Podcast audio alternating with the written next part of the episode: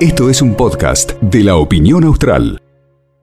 Bueno, le comentamos a la gente que te acordás que ayer o antes de ayer estaba comentando y le estaba diciendo a nuestro productor Sandro que sería muy interesante conocer cómo marcha el tema de la recolección diferenciada en Río Gallegos, algo que ha comenzado ya hace un poquito más de un mes y que, bueno, parece que tiene bastante éxito, ya se está notando algún cambio, pero vamos a hablar eh, para ser más específicos sobre el tema con Miguel Cader, que es director de saneamiento ambiental del municipio de Río Gallegos, a quien tenemos en línea. ¿Qué tal, Miguel? ¿Cómo está? Buenos días. Pablo Bonelli y Virginia Cobian de Ludo se lo saludan. ¿Cómo anda? ¿Qué tal? Buenos días, buenos días a toda la audiencia.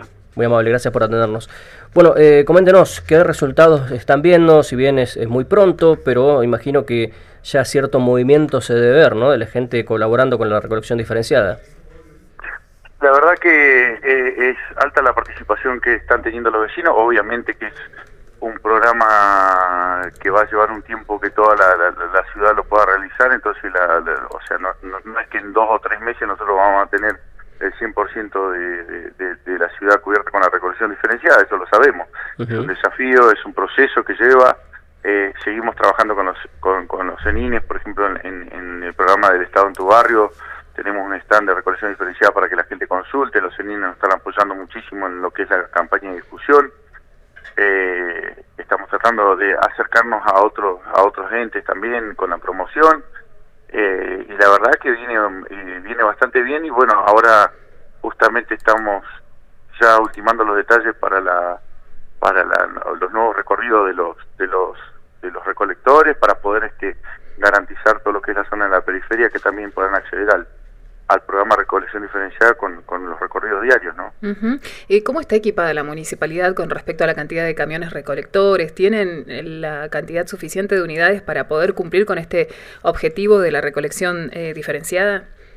Sí, hoy en, lo que es el casco urbano estamos trabajando con, con los sectores cubiertos. Lo que queremos nosotros ahora, que nos ha dado el intendente, es un refuerzo en la, en la puesta en función de, y acondicionamiento de camiones para poder este, tener eh, garantizado todo el sector de la periferia, como decía anteriormente, y también contar con camiones de pulmón para que no para que no se corte la cadena de recolección, ¿no? Así que en eso estamos trabajando, estamos trabajando también con el jefe de departamento de recolección, los jefes de divisiones en lo que van a ser los recorridos, tenemos el apoyo técnico también de la Secretaría de Medio Ambiente de provincia que nos está colaborando con eso y, bueno, y con la Dirección de Gestión Ambiental que también venimos trabajando en conjunto fuerte con esto. ¿no?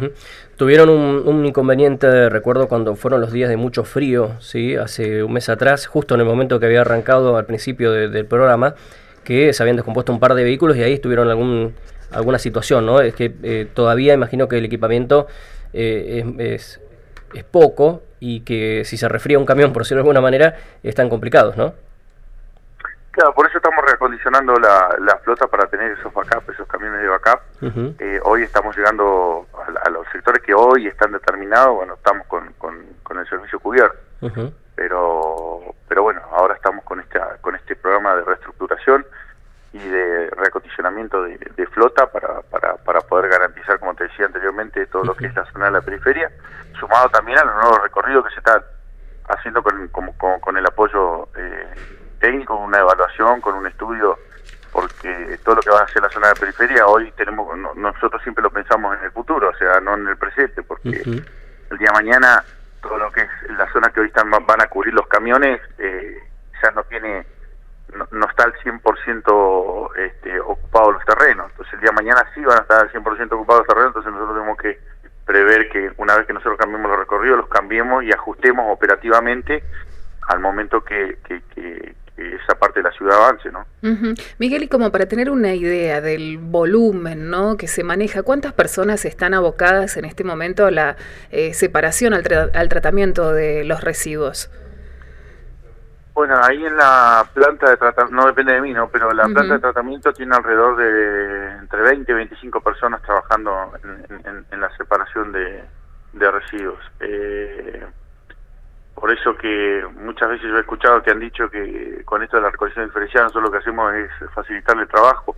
En realidad no, porque nosotros optamos por una corriente binaria, o sea que la que es húmedo y seco, o sea, pero lo seco también se tiene que clasificar, tiene que pasar por la cinta igual. Claro. Eh, para poder este, clasificar todo lo que es el plástico, el cartón, no, no, no es que las bolsas llegan y ya este, se pasar por la planta, por la cinta de la misma manera que se pasa el húmedo, ¿no?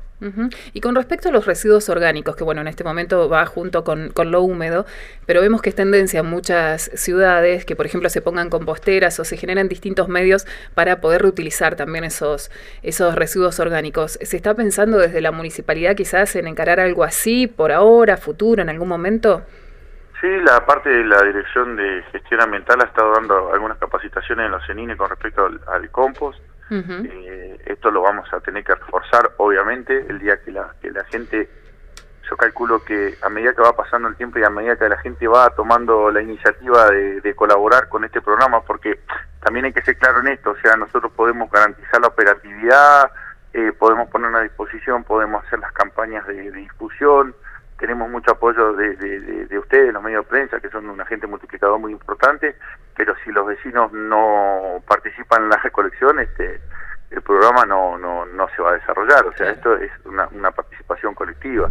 eh, el día que los vecinos, a medida que van iniciando, porque nos, nos han comentado eso, eh, van viendo que va disminuyendo el tema de, de sacar la basura, eh, va disminuyendo los volúmenes, va eh, si, si, si estuvieran trabajando con compost, todo lo húmedo sería muchísimo menos lo que lo que tendrían que, que tirar y, y, bueno, todas estas estas acciones que se van tomando repercuten en, beneficio del medio ambiente. Nosotros enterramos medio, menos basura en el vaciadero, le podemos dar más actividad a la planta para que se procese y podemos ir este, de a poco erradicando o alineando la zona de descarga del vaciadero. Así que esto es eh, trae beneficios bastante importantes y bueno, esperamos que los vecinos nos ayuden. ¿no?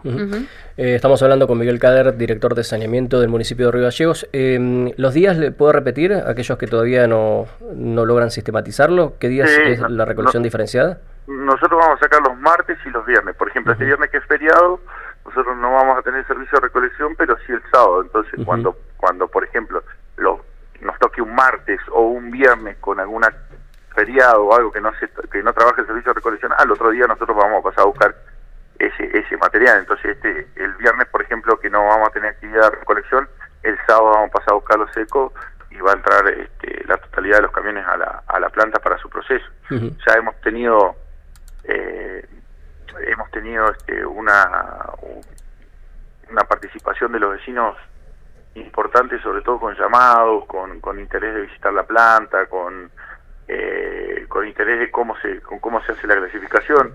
Eh, una cosita que me gustaría agregar es, para que tenga en cuenta el vecino y se le aclare, los martes y los viernes sacamos lo seco. ¿Qué es lo seco? Todo aquello que nosotros podamos reutilizar. ¿Sí? Porque muchas veces te consultan un pañal, por ejemplo.